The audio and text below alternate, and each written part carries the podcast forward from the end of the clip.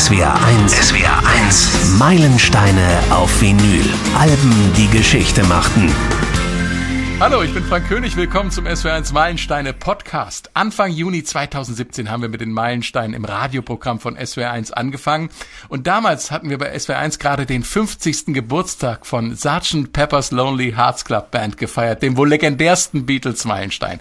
Und damals hat unser Musikchef gesagt, Mensch, wir könnten doch mal alle großen Alben so feiern, wie wir das mit Sgt. Pepper getan haben. Und daraus wurden dann die Meilensteine. Und das ist auch der Grund dafür, dass dieses große Beatles-Album noch nie bei den Meilensteinen aufgetaucht ist. Damit ist jetzt Schluss. Sgt. Pepper's Lonely Hearts Club Band ist jetzt auch ganz offiziell ein SWR1 Meilenstein. Wurde natürlich Zeit. Tja, und was soll ich zu diesem Album einleitend noch sagen? Von vielen als das erste Konzeptalbum des Pop bezeichnet, ist Sgt. Pepper's Lonely Hearts Club Band der Moment, in dem sich die Beatles neu erfanden, die Welt der Popmusik und Kultur fortan eine andere war und selbst Hunde den Beatles nicht mehr widerstehen konnten.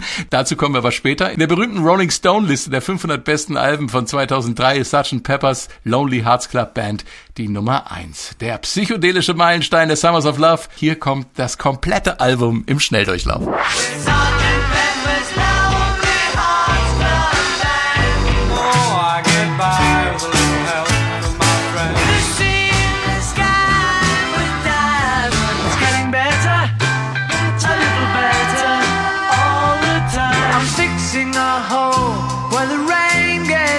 She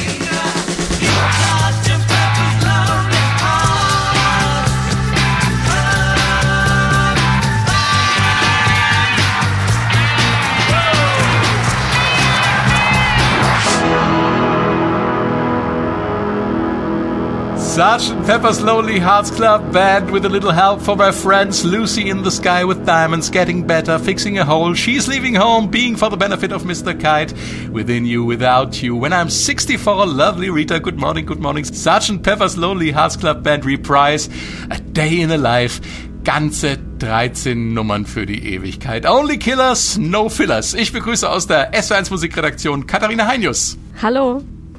Und Christian Fahr. Ebenfalls hallo. Katharina, in einem Satz, Sgt. Peppers ist ein Meilenstein, weil? Weil sich John, Paul, George und Ringo in Form von der Sgt. Peppers Lonely Hearts Club Band vom doch sehr eng sitzenden Beatles-Korsett befreit haben und damit frei waren, Popmusik als Kunstform zu begreifen, umzusetzen und zu etablieren. Gleiche Frage an dich, Christian. Weil. Und eins muss gleich zu Beginn des Albums klargestellt werden. Hier spielen nicht diese vier Beatles aus Liverpool. Hier kommt Sgt. Pepper's Lonely Hearts Club Band und Paul McCartney, der die Idee zum Album und zum Song hatte, stellt die Band gleich mal vor.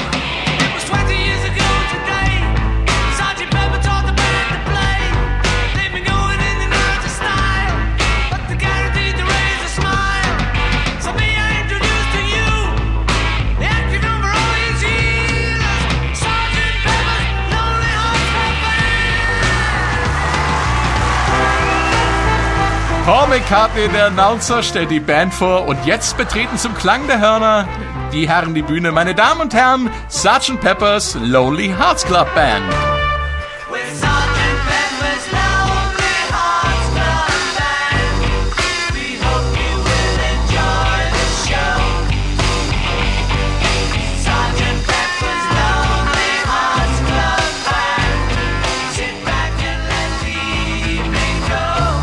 So, wir sollen uns zurücklehnen und den Abend genießen, haben sie gesungen. Eine Band, die den Konzerten und den Tourneen abgeschworen hatte, erfindet sich paradoxerweise als virtuelle Liveband neu. Was für ein verrücktes Konstrukt. Wie sind die damals drauf gekommen, Katharina? Was war los bei den Beatles 1966, 67? Naja, sie hatten sich ja von dem Live-Geschäft komplett zurückgezogen. Sie hatten im Jahr davor, also im August 66, am 29. August 66, ihr allerletztes Live-Konzert gespielt in San Francisco im Candlestick Park. Ähm, und äh, davor hatten sie ja schon auch Revolver rausgebracht am 5. August 66 und da waren ja auch mhm. schon Songs drauf, die man kaum noch live präsentieren konnte. Also das war unmöglich, zum Beispiel die Tonbandcollage Tomorrow Never Knows damals irgendwie live auf die Bühne zu bringen und das war auch gar nicht dafür gedacht. Außerdem ist ja äh, ein Jahr zuvor im März 66 Pet Sounds erschienen von den Beach Boys. Also da hing die Latte hoch für Paul McCartney, mhm. der sich ja auch irgendwie an diesem Album orientiert hat. Also zusammengefasst, sie haben keine Live-Auftritte mehr gespielt, sie hatten also mehr Zeit ähm, fürs Studio, für die Studioarbeit. Sie sind dementsprechend ähm, weg von der Liveband Beatles gegangen hin zur Studioband, Sgt. Pepper's Lonely Hearts Club Band, was ja verrückt ist, weil dieses Album ja auch irgendwie nach einer Liveband irgendwie klingt. Mm, die Idee kam da auf jeden Fall von Paul McCartney, der in einem Urlaub auf die Idee kam, sich zu verkleiden, um halt eben unerkannt, er ist nach Frankreich gefahren, um da unerkannt durch Frankreich laufen zu können. Und da hat er gemerkt, Moment, da kann er sein Image loslassen, da ist er nicht der Beatle, da ist er Paul McCartney. Und auf diesem Album wollte er eben neu denken. Er wollte die Beatles neu denken und hat dafür einen Imagewandel gebraucht und hat dafür dann Sgt. Pepper's Lonely Hearts Club Band erfunden, eben eine alter Ego-Band, mit der sie neu kreativ sein konnten. Es war ja, glaube ich, ich, auch so ein bisschen eine Anspielung auf diese langen äh, epischen Bandnamen, die es in der Hippie-Zeit gab, Christian. Äh, die Beatles standen ja musikalisch unter Druck zu verändern. Das hatte mit dem Revolver-Album begonnen. Katharina hat es ja schon gerade gesagt, aber die Zeit ist nicht stehen geblieben. Ähm, es gab jede Menge neue musikalische Einflüsse. Mercy Beat war out. Äh, wo haben sich die Beatles für ihre Neuorientierung die Inspiration geholt? Da gab es verschiedene. Wie gesagt, die Beach Boys gehören auf jeden Fall dazu. Auch Frank Zappa gehört dazu, der mit Freak Out 66 auch ein experimentelles mhm. Album vorgelegt hat. Und bei den Beach Boys war das ja so, erst war die Beatles mit Rubber Soul da, wo es schon die ersten Experimente gab. Das hat Brian mhm. Wilson nicht auf sich sitzen lassen wollen und hat äh, Pet Sounds nachgeschoben, weil er dachte, ich bin der Größte. Und dann äh, haben die Beatles Revolver gemacht, und er dachte, ja, der Brian Wilson, da setzen wir jetzt noch einen drauf. Und hat das Smile-Album angefangen zu konzipieren.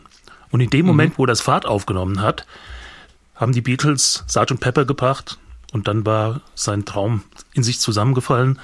Oh je, ja. Er hat dann schwere Depressionen, Drogenprobleme und und und gehabt. Hat das Album dann irgendwann vor ein paar Jahren doch fertig gekriegt. Man können Sie sich vorstellen, wenn das damals so geklappt hätte, dann Aha. ist fraglich, ob Sgt. Pepper dann so hoch äh, herausragen würde.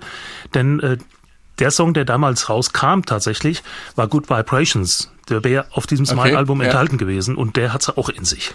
Du hast es erwähnt, äh, bei, bei Revolver fing es ja schon an mit den Experimenten ähm, und, und hier geht das natürlich absolut durch die Decke mit der Experimentierlust der Beatles und vor allem von George Martin. Was war seine Rolle bei der Produktion? Naja, wenn es ein Film gewesen wäre, wäre er der Regisseur gewesen. Wenn es mhm. eine Sinfonie gewesen wäre, wäre er der Dirigent gewesen. Also man muss sich das auch so mal klar machen. Brian Wilson zum Beispiel, der konnte Noten lesen, der konnte das aufschreiben, der konnte das äh, selbst konzipieren. Das konnten die Beatles nicht. Die hatten zwar die mhm. Ideen, aber die konnten die nicht in der Form fixieren und sie konnten auch nicht immer ähm, sagen, was sie wollten. Wenn die dem George Martin gesagt haben, den Produzenten, äh, ich stelle mir das irgendwie so ein bisschen klassisch vor oder hier wie eine Blaskapelle, dann äh, wusste George Martin, wie er das umzusetzen hatte. Und das war extrem wichtig, äh, zumal die Beatles wahrscheinlich auch äh, in dieser Zeit nicht nur was die Ästhetik, sondern auch was das Lebensgefühl etwas hippiesk drauf waren und deswegen jemand brauchten, der wusste, wo der Hammer hängt wenn sie mal wieder etwas äh, sich zu stark von ähm, psychoaktiven Substanzen haben inspirieren lassen. Katharina, die Beatles waren in London der späten 60er ja nicht die einzigen Topstars damals. Die Stadt hatte eine ganz legendäre Szene. Wie haben die Kollegen damals auf das neue Beatles-Album reagiert? Die haben das zum Teil ja schon mitbekommen gehabt. Also die Musikszene in London, die waren ja alle eng miteinander befreundet und äh, die wussten natürlich immer genau, was die anderen gerade machen. Mick Jagger oder Keith Richards, Donovan, die waren ja zum Teil auch bei den Aufnahmen in den Abbey Road Studios dabei. Und so war das neue Beatles-Album bei den Musikern in London natürlich Stadtgespräch. Ähm, es gibt zwei ganz tolle Geschichten, die sich rund um die Veröffentlichung da ranken. Eine gibt's von Eric Clapton und eine von Jimi Hendrix. Ähm, fangen wir mal mit der Eric Clapton-Geschichte an. Der schreibt nämlich in seiner Autobiografie, dass äh, er dabei war, als die Beatles eine Acetatkopie des Albums, also vor Veröffentlichung, mit in ihren Lieblingspub gebracht haben.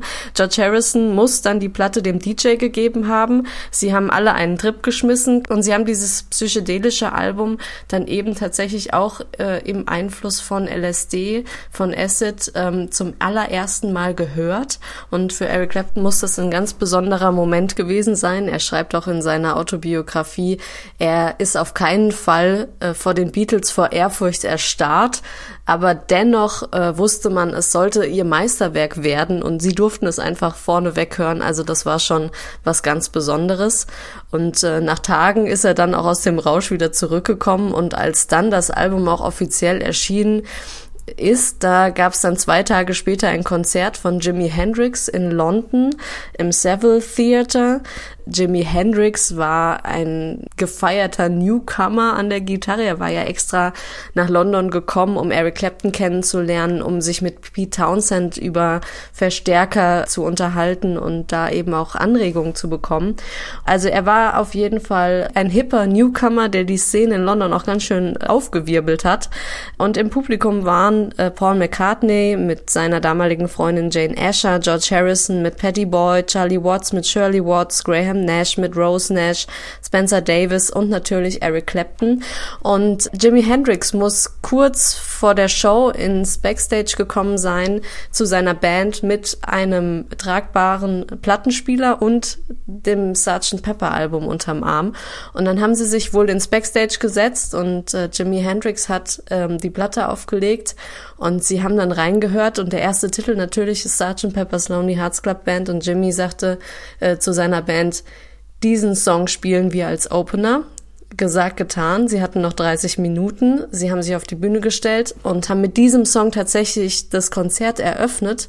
Und wir können uns vorstellen, wie Paul McCartney äh, im Raum stand und ihm muss förmlich die Kinnlade runtergefallen sein, dass er sein Werk, sein Song, seinen allerneuesten Song eben ähm, von Jimi Hendrix auf der Bühne gespielt gehört hat, weil äh, Sgt. Pepper's Lonely Hearts Club Band war ja nie für eine Liveband konzipiert.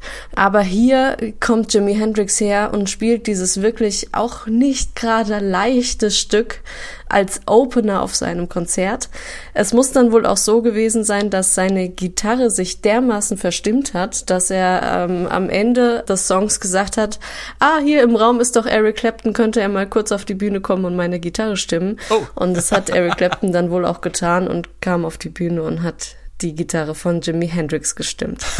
das sind ja zwei wunderbare Geschichten. Ähm, es gibt im Internet tatsächlich eine verwaschene Originalaufnahme von diesem legendären Jimi Hendrix Auftritt. Das spielen wir aber mal lieber nicht. Wer weiß, wo da die Rechte liegen. Aber es gibt einen ganz offiziellen Jimi Hendrix Sampler, auf dem Mitschnitt von seiner Sgt. Peppers Version vom Konzert in Stockholm vom September 1967 drauf ist. Da kann man sich mal einen Eindruck verschaffen, wie das geklungen hat.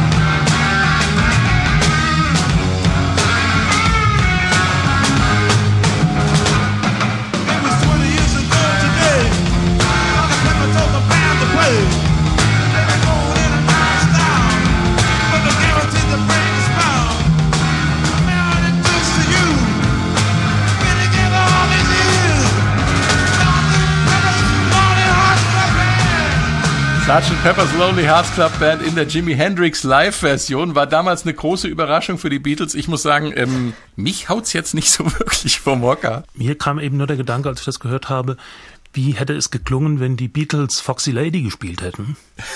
Auch interessant. Bevor wir jetzt mit, zum nächsten Stück kommen, lass uns mal über die Struktur des Albums sprechen. Da macht am Anfang eine neue Band das Album auf und äh, wir haben ja gesagt, es ist ein Konzeptalbum.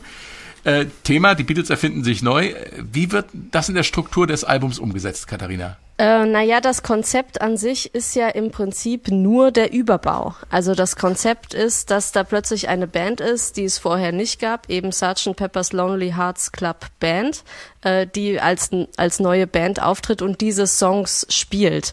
Ähm, George Martin hat gesagt, für ihn ist es eigentlich absolut kein Konzeptalbum, mhm. ähm, weil eben die Songs eigentlich nichts miteinander zu tun haben. Es wirkt nur so, weil die Songs praktisch ineinander übergehen. Also er hat den Mix dann so gemacht, dass jeweils Anfang und Ende des, äh, des vorherigen wie des kommenden Songs eben ineinander übergehen. Und so hat man den Eindruck, dass es eben zusammenhängend ist und ein Konzept. Aber als Konzeptalbum an sich, also das jetzt ein übergeordnetes Thema verfolgt oder ähm, äh, das, das ist Sgt. Pepper nicht, außer dass es eben diese Band gibt, Sgt. Pepper's Lonely Hearts Club Band. Die zweite Nummer auf Sgt. Pepper's Lonely Hearts Club Band ist das wunderbare With a Little Help from My Friends. Der Übergang vom Opener Sgt. Pepper's Lonely Hearts Club Band ist fließend und im Publikum wird wieder jemand vorgestellt.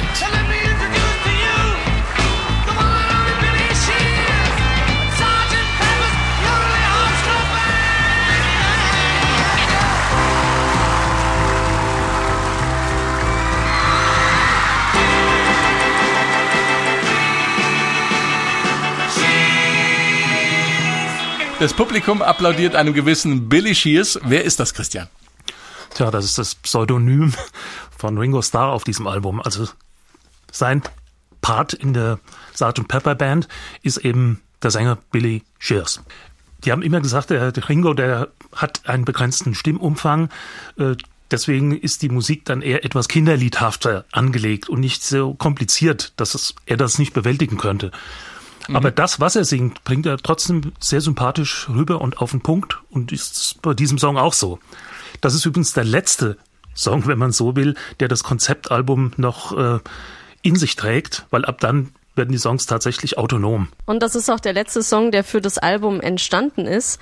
Ähm, McCartney und John Lennon haben sich am Nachmittag, bevor sie abends die Session mit Ringo und George Harrison hatten, äh, haben sich nachmittags getroffen, haben gesagt, wir brauchen noch einen Song für Ringo Starr und der sollte ein bisschen nach Kinderlied klingen. Klar, Christian hat es gerade erklärt, wegen, wegen seinem geringen Stimmumfang und es sollte ein Lied zum Mitsingen sein. Ähm, und äh, da haben sie sich zusammengesetzt und haben dann eine Liste von Reimen aufgesetzt und Fragen äh, und haben dann daraus den Song geschrieben.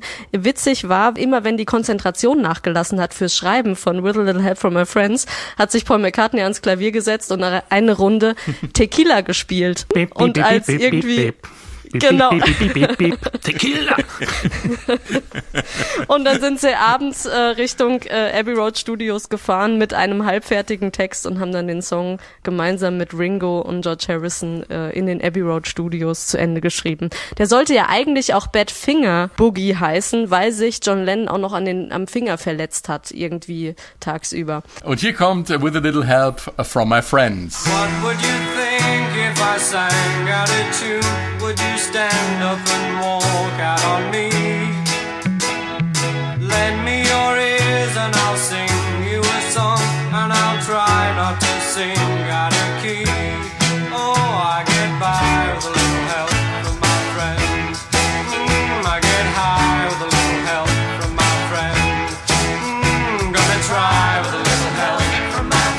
A Little Help from My Friends. Wieder mal so eine Beatles-Nummer, in der die Beatles von Drogen singen sollen. Also ich höre da nur Freundschaft, Empathie und Nächstenliebe raus, Katharina. Ja, also äh, natürlich Freundschaft, weil sie haben den Song für Ringo geschrieben und da stecken auch irgendwie die frühen Beatles drinne. Die waren ja auch ständig zusammen, die waren, waren ständig auf Tour. Das waren enge Freunde. Dieses Band hat sich ja gerade hier so eigentlich praktisch nach Revolver so angefangen zu lösen, dass sie Familien gegründet haben haben und dass sie auch so ein bisschen ihre eigenen Wege gegangen sind, aber das waren dicke Kumpels, klar.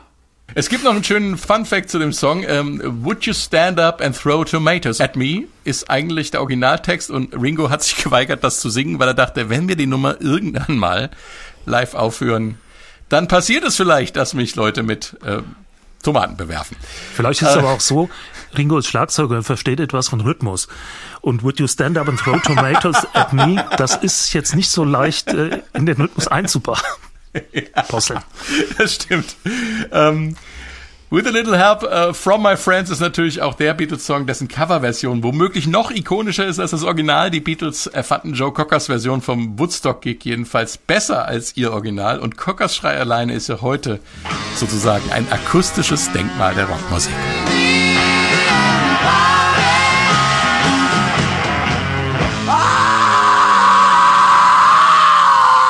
Bitte nicht nachmachen. ja. Oh Gott, ich krieg schon beim Zuhören irgendwie Streiknötchen. Ich weiß auch nicht. With a little help from my friends haben die Beatles äh, just in der Nacht fertiggestellt, in der sie auch mit den Coveraufnahmen zum Album begonnen haben. Nix mehr Pilzköpfe, die waren eh schon rausgewachsen.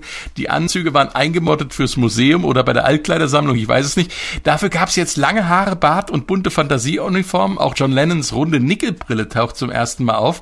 Die Vorderseite ist eine bunte Collage von 70 Personen der Zeitgeschichte inklusive der Pilzkopf-Beatles und davor befindet sich in einem Blumenbeet der aus roten Hyazinthen zusammengesetzte Schriftzug Beatles mit einer Gitarre aus gelben Hyazinthen davor. Dann gibt's noch einen Mobilfernseher, Buddha-Statuen, äh, Wasserpfeifen, Gartenzwerge, japanische Steinfiguren und eine Puppe, auf der Rolling Stones zu lesen ist. Schlägt man das Cover auf, kommt das ikonische Bild der Beatles, pardon, das Bild von Sgt. Pepper's Lonely Hearts Club Band mit den Fantasieuniformen und die Rückseite zeigt auch so eine Neuerung, alle Songtexte. Und wieder die vier in Uniform. Aber Paul McCartney steht mit dem Rücken zum Publikum, wenn das mal nicht was zu bedeuten hatte, Christian. Ja, die Auflösung kommt dann bei Abbey Road, ne? Mit dem 28 Eve. ja, also das hat natürlich im Nachhinein die Paul ist tot Legende äh, befeuert, dass man sagt, äh, die haben den gar nicht gezeigt da, weil er A nicht mehr dazugehörte und B, weil sie nicht zeigen wollten, wer das tatsächlich ist.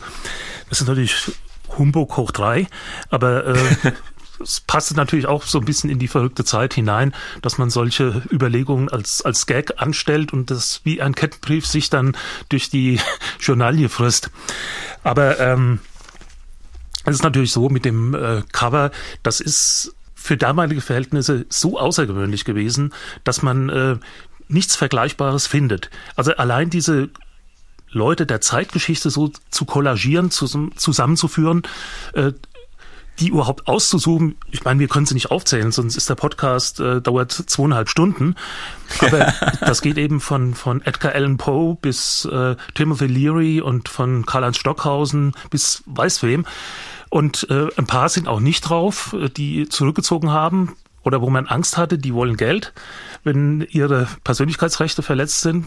Und mhm. äh, John Lennon, der natürlich wie immer äh, für Provokation stand, hätte auch gerne noch Adolf Hitler draufgenommen, äh, wo aber dann äh, Paul McCartney gesagt hat, du spinnst, das machen wir nicht. Also Provokation gut und ja. schön, aber das wird in den falschen Hals kommen. Die Idee dahinter ist ja eine fiktive Gästeliste für die Sgt. Pepper's Lonely Hearts Club Band. Also äh, die vier, John Paul, George und Ringo, haben sich hingesetzt und haben eine fiktive Gästeliste gemacht für, für ein fiktives Live-Konzert von eben Sgt. Pepper's Lonely Hearts Club Band und haben dann alle Namen aufgeführt, die irgendwie dabei sein sollten. Und rausgekommen ist dieses Cover. Äh, interessant, eine fiktive Gästeliste für eine Liveband zu machen, obwohl man sich eigentlich gerade als Beatles vom Live-Geschäft vollkommen zurückgezogen hat. Also total, also auch hier irgendwie eine, eine, eine kleine interne Spannung zu spüren. Selbst wenn die Musik der Beatles auf dem Album bestenfalls Durchschnitt gewesen wäre, wäre das Ding trotzdem allein wegen des Covers durch die Decke gegangen, da bin ich mir sicher. Aber natürlich war auch die Musik erstklassig, so erstklassig, dass es uns extrem schwer gefallen ist, fünf Tracks auszuwählen, die wir näher besprechen. Ganz besonders prägen zwei Songs von John Lennon die A-Seite und den psychedelischen Sound des Albums. Das sind Lucy in the Sky with Diamonds und Being for the Benefit of Mr. Kite. Hier kommt die wunderbare Geschichte von Lucy im Himmel mit Diamanten. Lassen Sie sich von der Magie bezaubern. Yourself in a boat on a river with tangerine trees and marmalade skies. Somebody calls you, you answer quite slowly. Lucy in the Sky with Diamonds. Auch hier wurde viel darüber geredet, ob der Song nun auf einen LSD-Trip zurückgeht oder auf ein Bild, das der kleine Julian Lennon, Sohn von John Lennon, von seiner Freundin Lucy gemalt hat. Das ist die offizielle Version. Wir wissen es nicht genau und äh, das ist auch gar nicht so entscheidend. Tatsache ist, dass die Beatles in dieser Zeit Drogenerfahrungen gemacht haben und dass das natürlich Einfluss auf ihre Musik hatte.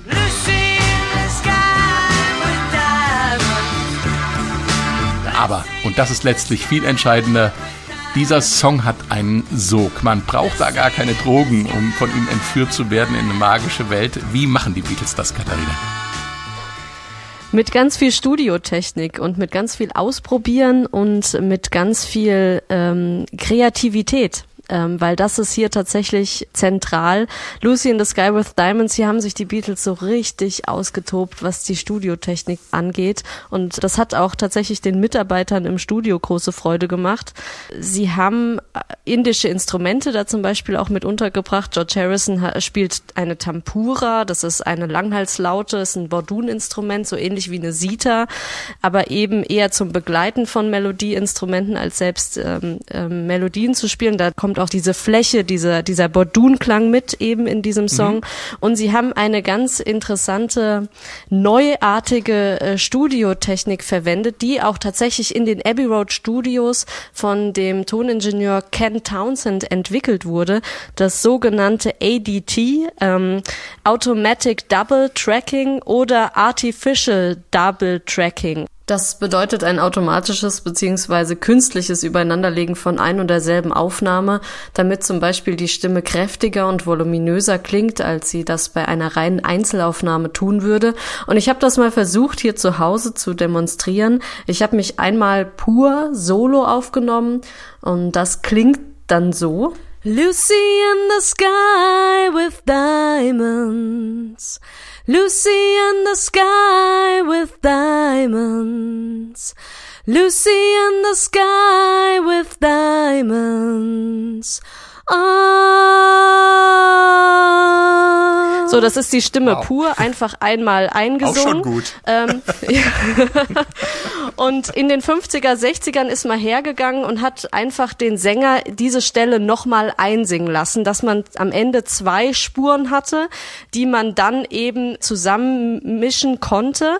Äh, und wenn man jetzt einfach zu der ersten Spur das gleiche nochmal dazu singt, dann klingt das so. Lucy in the sky with diamonds. Lucy in the sky with diamonds. Lucy in the sky with diamonds. Oh.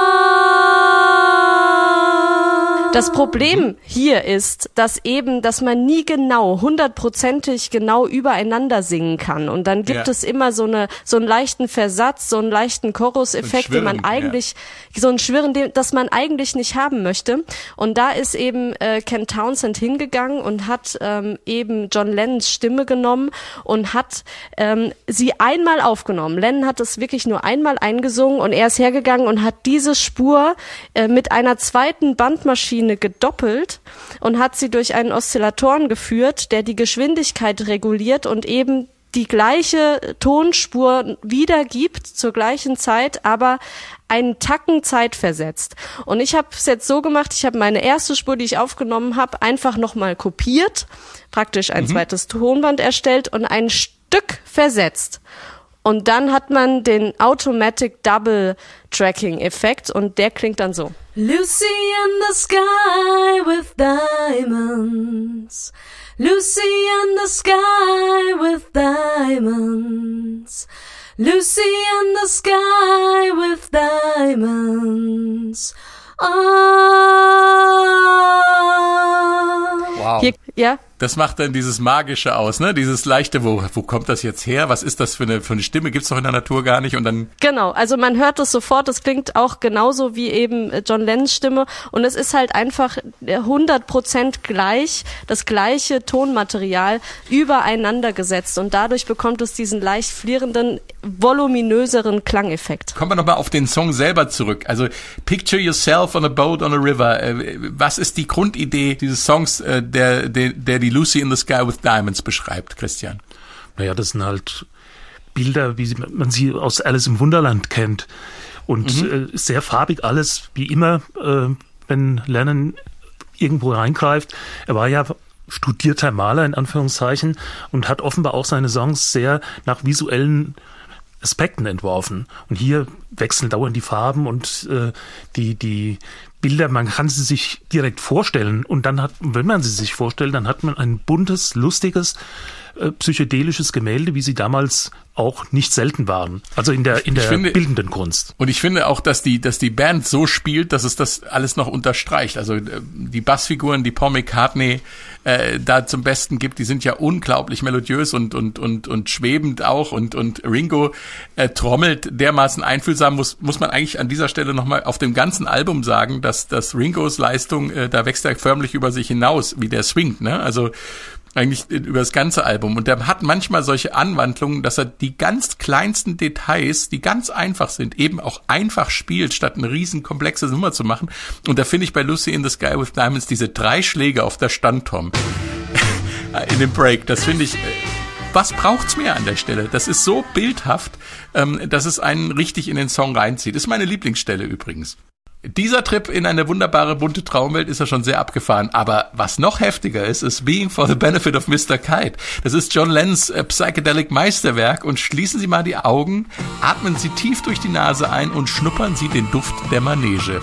Es klappt, versprochen. For the benefit of Mr. Kite, there will be a show tonight on trampoline. The Hendersons will all be there, of Pablo Frank is there, what a scene. Over men and horses, hoops and garters, lastly through a hogshead of real fire. In this way, Mr. K will challenge the world.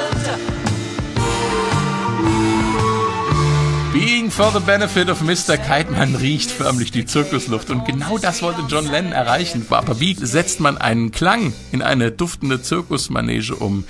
Hier kommt äh, George Martin, der das selbst erklärt, wie er es gemacht hat. He wanted to hear the sawdust on the ring. You know, that was, that was the kind of brief he gave me for the sound picture. And it presented a nice problem. I said, you know, what you really want John wollte den Geruch der Sägespäne im Zirkusring hörbar machen. Das war meine Vorgabe. Er schlug mir vor, eine alte Dampforgel ins Studio bringen zu lassen, und ich war einverstanden. Leider war der Plan dann nicht durchführbar. Also suchte ich Aufnahmen von Dampforgeln zusammen, so viele wie ich finden konnte, und überspielte sie auf Band. Dann sagte ich unserem Toningenieur Geoff Emerick, er solle das Band zerschneiden und die einzelnen Stücke in die Luft werfen. Das tat er. Ich forderte ihn dann auf, sie wieder aufzuheben und neu zusammenzukleben. Leider war das Ergebnis dann nicht so interessant, wie ich dachte. Einige der Schnipsel kamen nämlich wieder in ihrer ursprünglichen Reihenfolge zusammen. Das gefiel uns gar nicht. Also drehten wir das Ganze um und spielten das Band von hinten nach vorne ab.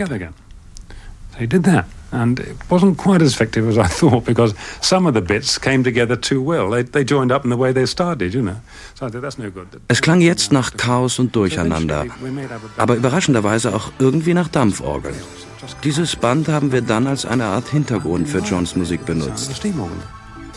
It was just a whirly, whirly gig noise. And so we laced that in the background as a kind of very, very gently, very soft sound.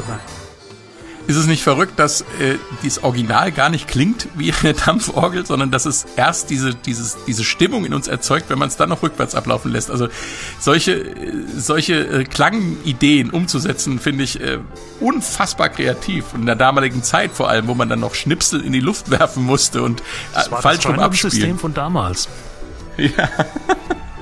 Ja, das ist so eine Art Borrow-Technik, ne? Also das haben ja viele auch mit Texten gemacht ähm, die, die Text, Textschnipsel dann äh, zerschnitten und wieder neu zusammengesetzt, diese Burroughs-Technik. Und das ist auch ein Verfahren tatsächlich der, der neuen Musik, der Avantgarde, die ja hier auf Sgt. Pepper auch immer mal wieder auftaucht. Aleatorik. Auch das, genau. Oh, jetzt schweifen wir in die Hochkultur ab, ich merke schon. Ähm, ja. wir haben die Dampforgel, die ähm, zerschnippelt wird, rückwärts wieder neu aufgenommen wird und ähm, wir haben diverse Effekte, die für den Zirkus sorgen. Katharina, du hast noch einen Effekt mitgebracht. Ja, genau. Und zwar äh, heißt der Effekt Worry Speed, der auch tatsächlich in der Zeit viel genutzt wurde und die Beatles vor allem auch häufig genutzt haben in den Abbey Road Studios.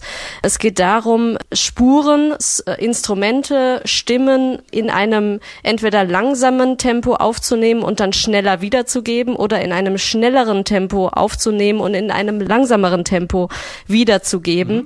Mhm. Das kann man ganz gut mit einem rhythmischen Beispiel verdeutlichen, was das tatsächlich mit einer Aufnahme macht. Es verändert sich nämlich nicht nur die Tonhöhe, sondern auch die Intensität. Ich habe mal eine Rassel aufgenommen, einfach ähm, mit 100 Beats per Minute und die klingt so. Und äh, wenn ich die jetzt schneller abspiele, dann wird ähm, die Rassel, die bekommt mehr Attack, die wird schärfer, die wird spitzer. Also zum Beispiel mit 140 Beats per Minute.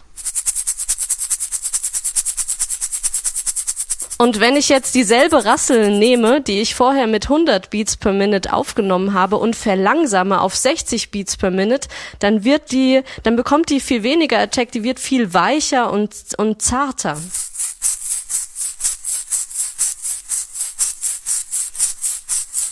Ja, das ist dann schon eher das Zirkuspferd, das entspannt äh, aus der Manege genau. Ja. Und das, äh, das haben die Beatles hier zum Beispiel gerade bei Being for the Benefit of Mr. Kite zum Beispiel mit den Vocals gemacht. Die haben sie mhm. nämlich ähm, langsamer aufgenommen und dann schneller abgespielt, dann bekommen sie ein bisschen mehr Attack. Ähm, also sie haben da immer so ein bisschen auch rumgespielt. Ähm, Klaviere haben sie oft äh, langsamer aufgenommen und dann schneller abgespielt. Also das ist wirklich eine Form der Klangkomposition Emotionen einfach. Christian, aber wie kommt John Lennon dazu, einen Song über den klassischen viktorianischen Zirkus zu schreiben? Er hat ein Plakat gesehen, schlicht und ergreifend, und hat okay. das zusammengesetzt, was auf diesem Plakat stand. Ich habe das Plakat auch schon mal gesehen. Und es ist tatsächlich so, dass er hier alle Namen, die da draufstehen, äh, und alle Tätigkeiten einfach erwähnt. Also das ist praktisch wie, äh, man sagte immer, könnte auch ein Telefonbuch vertonen. Er hat ein Zirkusplakat vertont, wo eben äh, die Hendersons, die Akrobaten, die auf dem Trampolin äh, Kunststückchen machen und so weiter.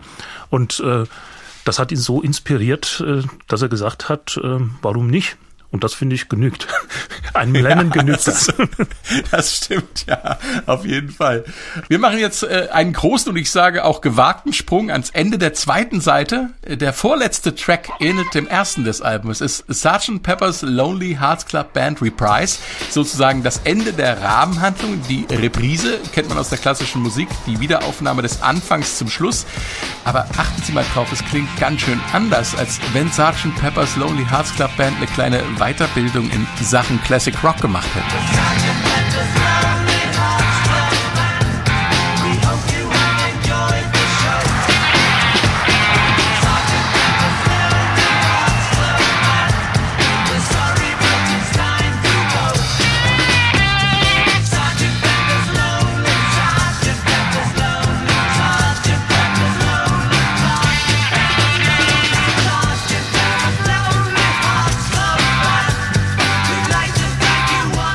Reprise, Reprise von Sgt. Pepper's Lonely Hearts Club Band. Die Stelle kurz vor Schluss des Albums, an der sich die Band vom Publikum verabschiedet, Christian. Und das tut sie mit einem neuen Sound. Ja, sie tut das mit dem Rock-Sound. Das ist kein Beat mehr, das ist kein Pop, das ist wirklich Rock und Classic Rock entsteht ja erst in dieser Zeit. Und die mhm. Gitarren mhm. sind ausgesprochen bluesig, diese Licks, die da eingeworfen werden. Der Grundrhythmus geht mächtig nach vorne. Also das geht schon in Richtung Cream, würde ich mal sagen, zum Beispiel, ja. wenn man diese Zeit zeitgleich aufnimmt. Und diesen Stil haben die Beatles dann auf dem weißen Album, das danach kam, ja auch aufgegriffen und fortentwickelt. Und dann auf Abbey Road natürlich auch nochmal. Frank, Christian? Ja. Die Beatles hatten ja auch immer viel Besuch äh, in, im Studio, in den Abbey Road Studios. Es gibt ganz berühmte Bilder, da sitzen sie in Studio 2 und haben ihre Instrumente äh, äh, aufgebaut und haben tatsächlich auch eine Stuhlreihe davor und dann sitzen vier, fünf Freunde, die einfach bei der Session dabei sind. Und äh, die Beatles waren Was zu viert. Jetzt? Wir sind gerade zu dritt. Frank, Christian und ich, Katharina. Und da fehlt doch einer für ein richtiges Beatles-Quartett deshalb habe ich auch heute einen Special Guest mitgebracht, der praktisch in der Stuhlreihe sitzt und uns ein bisschen zuhört oder auch jetzt dabei ist. Ähm, einer, der aufgrund seines Nachnamens schon längst mal bei den SW1 Meilenstein auftauchen musste. Gestern haben wir kurz telefoniert und ich habe ihm von unserem Podcast erzählt und er sagte, er ist ein riesen Paul McCartney-Fan. Deshalb hier ist Gregor Meile. Hallo. Hey! Hallo Gregor. The one and only Billy Shears. Sehr gut, da freue ich mich sehr. Also es ist gestern spontan entstanden. Ich war vor fünf Minuten noch im Auto, aber jetzt bin ich hier. Gregor Meile, ähm, warum ist Sgt. Pepper für dich eigentlich ein Meilenstein-Album? Naja, eigentlich ist jedes Album von den Beatles ein Meilenstein-Album, aber ich hatte tatsächlich äh, vor fünf Jahren die Chance, ein Interview mit Paul McCartney zu machen. Wow. Und das war wirklich sehr krass. Da hat mich der, der Chef eines großen Fernsehsenders angerufen und gesagt, du, wir haben eventuell ein Interview, morgens um neun war das, äh, mit Paul McCartney und ich finde schön, wenn du das machst. und ich habe dann gesagt, naja, äh, äh, äh, zwei Wochen vorher, äh, spannend. Ich muss zurückrufen, erstmal einen Kaffee trinken und äh, dann habe ich zwei Wochen alle Freunde Kirre gemacht und dann kam der Anruf von der Produktion, dass äh, eben in dem Jahr keine Interviews mehr gemacht werden, weil ein Jahr später eine große Doku rauskommt. Und ich so, äh, okay, das war dann spannend. Auf der anderen Seite war es ganz gut so, weil ich einfach zu schlecht vorbereitet war in zwei Wochen. Das heißt, ich habe aber trotzdem 200 Interviews äh, gesehen äh, mit Paul McCartney und es gibt, weil wir mit Sgt. Peppers äh, am Start sind, es gibt diesen tollen Song, äh, Getting Better. Und es ist so, dass der Song eigentlich die, diese Competition zwischen John Lennon und Paul McCartney am besten beschreibt. Und zwar Lyrics und die Entstehung. Es gibt ein tolles Interview, wie Paul McCartney erzählt hat, wie der Song entstanden ist. Dass die zwei hatten so ein Schächtelchen mit Upper und Downer, also mit lustigen, bewusstseinserweiterten Mitteln. Und das war ja so die Höchstzeit. Deswegen ist das ja. Album ja auch so ein bisschen Mystery-mäßig unterwegs. Ne? Da haben sie sich halt verschiedene Beschleuniger eingeworfen oder eben dann auch Downer. Und es gab wohl einen Tag, wo die Songs geschrieben haben äh, und je, je, der jeweils andere den Fal das falsche Kästchen aufgemacht hatte. ne? Also Upper und Downer. Und das ist sehr lustig. Das ist eine tolle Geschichte von Paul McCartney. Äh, Fakt ist auf jeden Fall, dass sie gerade an dem Song äh, Getting Better geschrieben haben und Paul McCartney ist ja ein absoluter Optimist und John Lennon war eher der Realist, würde ich jetzt mal sagen. Ja. Und Paul McCartney hat ihm so dieses Lied It's Getting Better Every Day vorgespielt und so weiter. Und John Lennon hat gesagt, nee, das ist viel zu optimistisch, das ist zu cheesy und das, das kannst vergessen und so. Und da kam eben diese Textzeile her, die dann im Refrain auftaucht.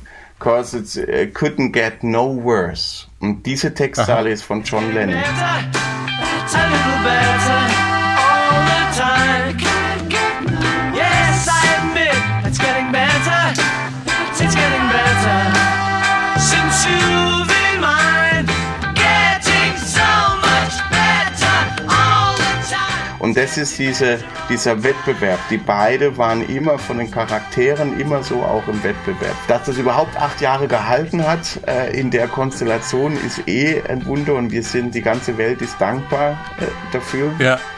Aber äh, äh Sgt. Pepper ist auf jeden Fall auch ein, ein Album, was so am Zenit auch schon so zwei Wochen nach dem Zenit vorbeigeschmettert ist irgendwie. Und das ist halt das Interessante an Sgt. Peppers. Ne?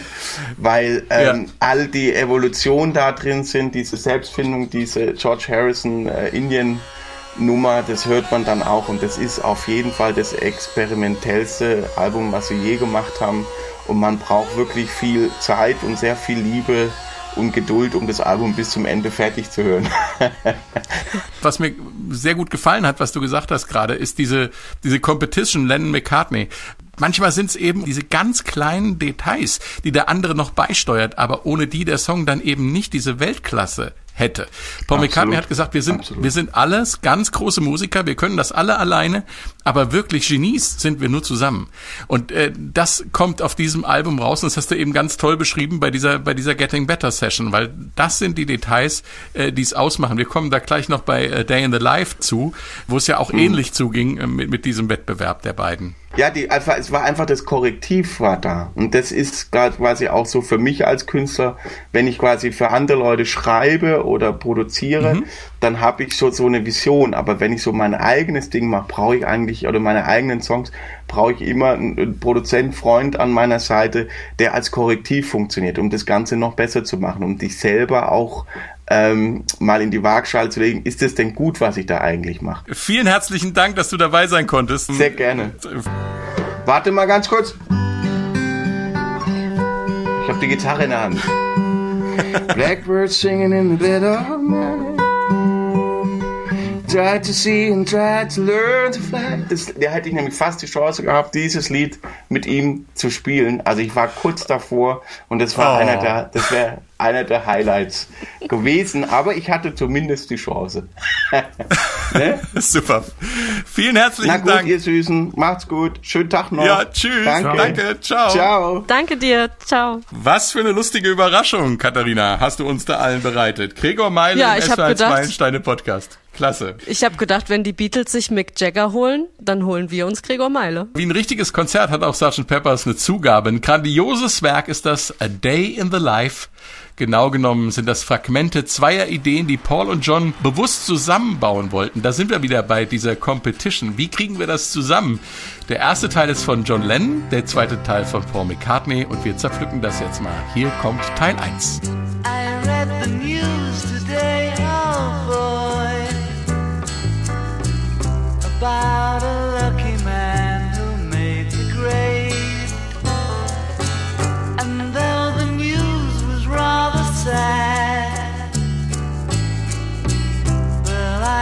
had to laugh. I saw the photograph. So klingt der erste Teil von A Day in the Life. John Lennon singt da vom wahrscheinlich morgendlichen Zeitunglesen an einem Tag im Leben und sinniert in typischer Lennon-Manier über die Geschichten, die er da zu lesen bekommt. A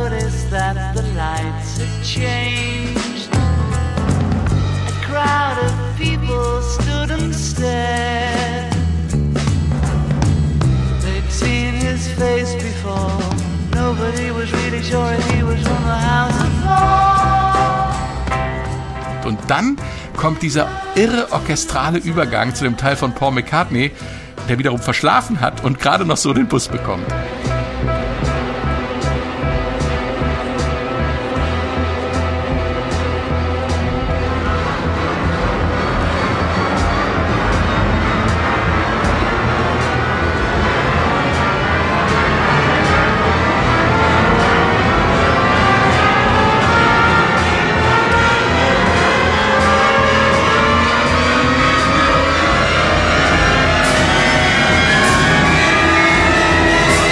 Und hier beginnt jetzt der Teil von Paul McCartney, aber wir müssen über dieses Meisterwerk von Übergang reden, Katharina. Wie kommt man auf sowas? Das war Paul McCartneys Idee. Der hatte sich ja schon auch äh, in den Jahren davor mit ähm, neuer Musik beschäftigt und war im regen Austausch mit äh, Karl-Heinz Stockhausen, einem Komponist von äh, neuer Musik und hat sich da immer wieder auch Inspiration geholt, auch was Studiotechnik betrifft. Aber hier hat er sich eigentlich ähm, an einem anderen Komponisten orientiert, nämlich Ligeti, der sozusagen Klangflächenkomposition betrieben hat in den 60ern, der praktisch von der reinen äh, motivisch-thematischen Kompositionsstruktur weg wollte ähm, und die Musik in einen mehr in einen Zustand bringen, also weg von der Melodie hin in einen reinen Klangraum.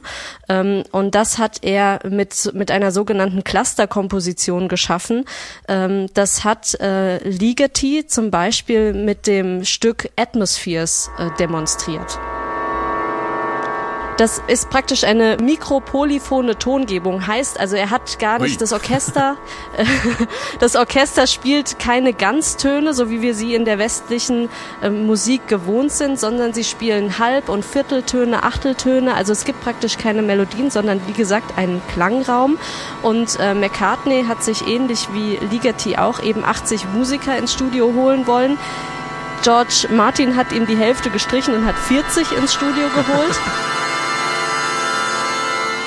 und hat ihm ihnen die Anweisung gegeben, von ihrem tiefsten Ton des jeweiligen Instruments äh, beginnend hin zu ihrem höchsten Ton ähm, zu spielen. Und ich kann das äh, einmal kurz, zumindest was die Streicher betrifft, kann ich das einmal ganz kurz auf der Bratsche demonstrieren, weil das ist relativ Okay. einfach. Man spielt im Prinzip die Seite.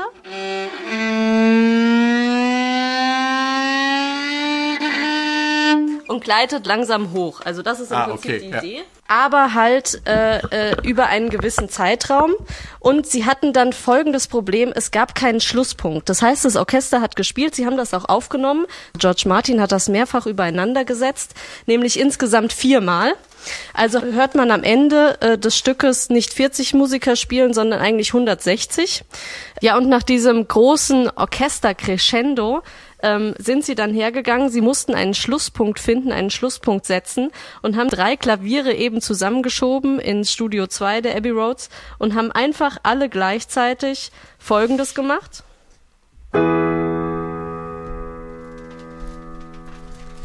Sie haben einfach einen E-Dur-Dreiklang gespielt und das Stück verliert sich in der Unendlichkeit. Sie lassen ihn ausklingen und ja, fertig zu Ende ist Sgt. Pepper's Lonely Hearts Club Band. Die Beatles wären nicht die Beatles oder besser gesagt Sgt. Pepper's Lonely Hearts Club Band wäre das Album wirklich zu Ende, wie Katharina sagt. Es kommt nämlich noch was auf der Auslaufrille. Die Älteren unter uns erinnern sich. Das ist auf der Schallplatte da, wo eigentlich die automatische Abschaltung des Plattenspielers verhindert, dass sich die Platte auf ewig weiterdreht. Aber erstens hatten nicht alle Plattenspieler eine automatische Abschaltung und zweitens mal hat sie auch nicht immer funktioniert. Äh, darum haben sich die Beatles zwei Schlussgags ausgedacht. Einen für Hunde und ganz zum Schluss was für Verschwörungstheoretiker. Erstmal die Hunde, Christian.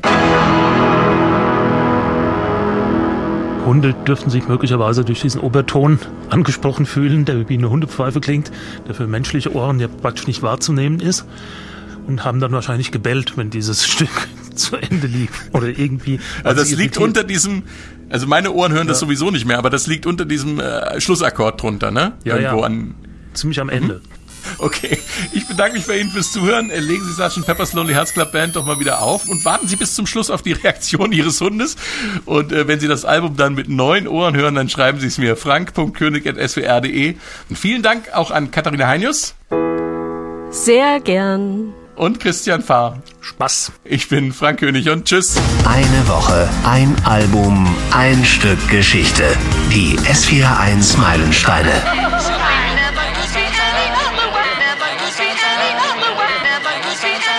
Und was dann folgt, ist der Hidden Track Sgt. Pepper's Inner Groove.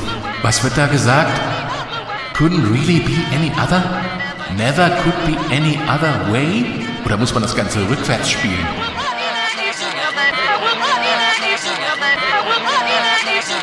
Wird da etwa gesagt, Will Paul return as Superman? Oder Will fuck you like Superman?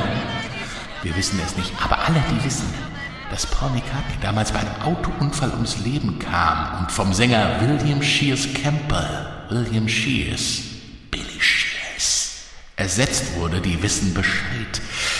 Aber